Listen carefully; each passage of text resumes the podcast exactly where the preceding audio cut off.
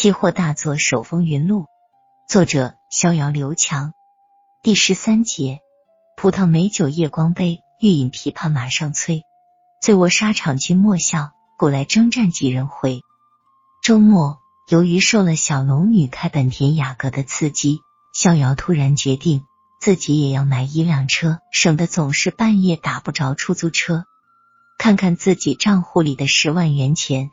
再加上自己攒下的一万多存款，买辆车应该是没啥问题了。经过再三的分析比对，逍遥终于选定了他的第一辆爱车——铃木奥拓，零点八升排量，四座，三冲程气缸发动机。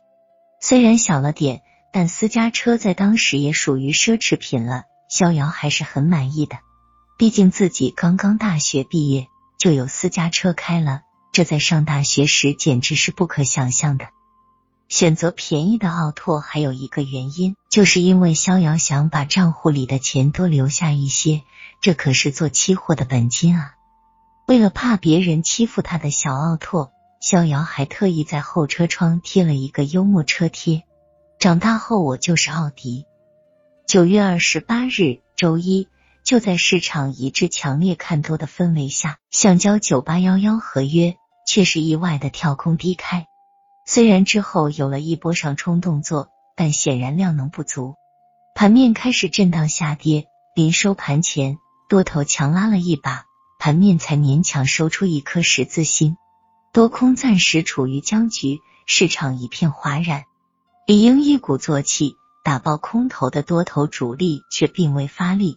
而且似乎空头还略占了上风，该涨不涨，必然跌，这是期货的普遍规律。周五还得意洋洋的多头，周一就开始忐忑不安了。这就是期货，行情变化之快，就像小孩的脸，说变就变。周二市场更是相当低迷，扭扭捏捏的收出了一根长上影的倒锤子线，加上周五和周一的两根阴线。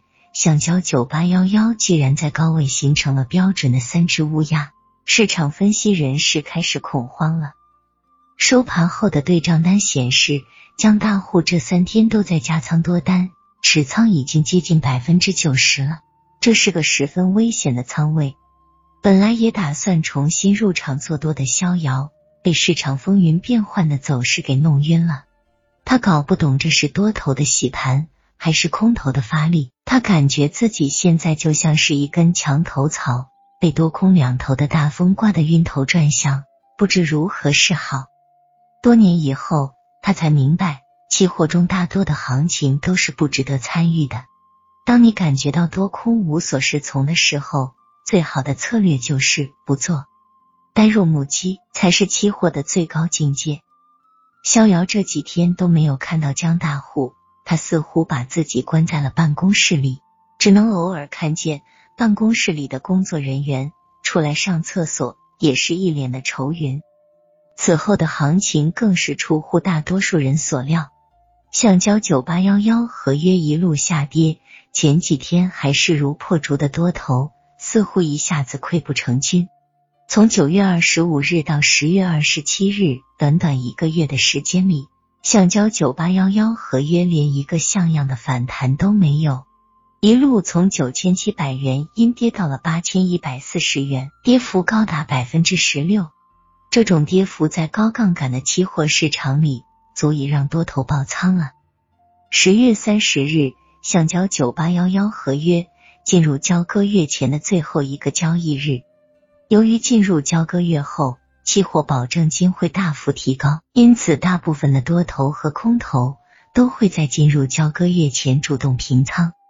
盘后的对账单显示，江大户也在这一天主动平仓了，他的最终账户权益损失高达百分之八十一，账户上的保证金只剩下不到四百万了。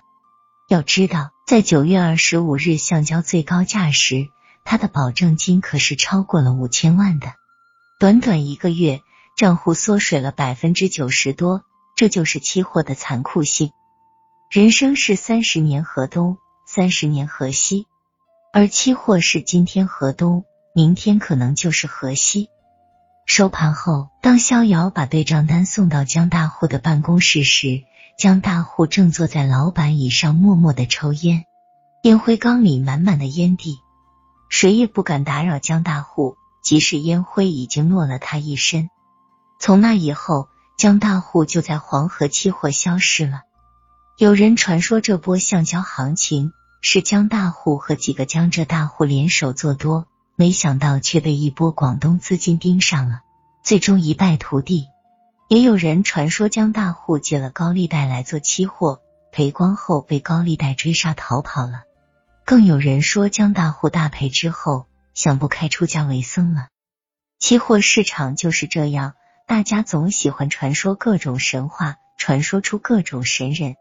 在那些总是赔钱的散户的心目中，赚大钱的都是神人，而赔大钱的都是傻叉。不以成败论英雄，这句话在期货市场里永远不适用。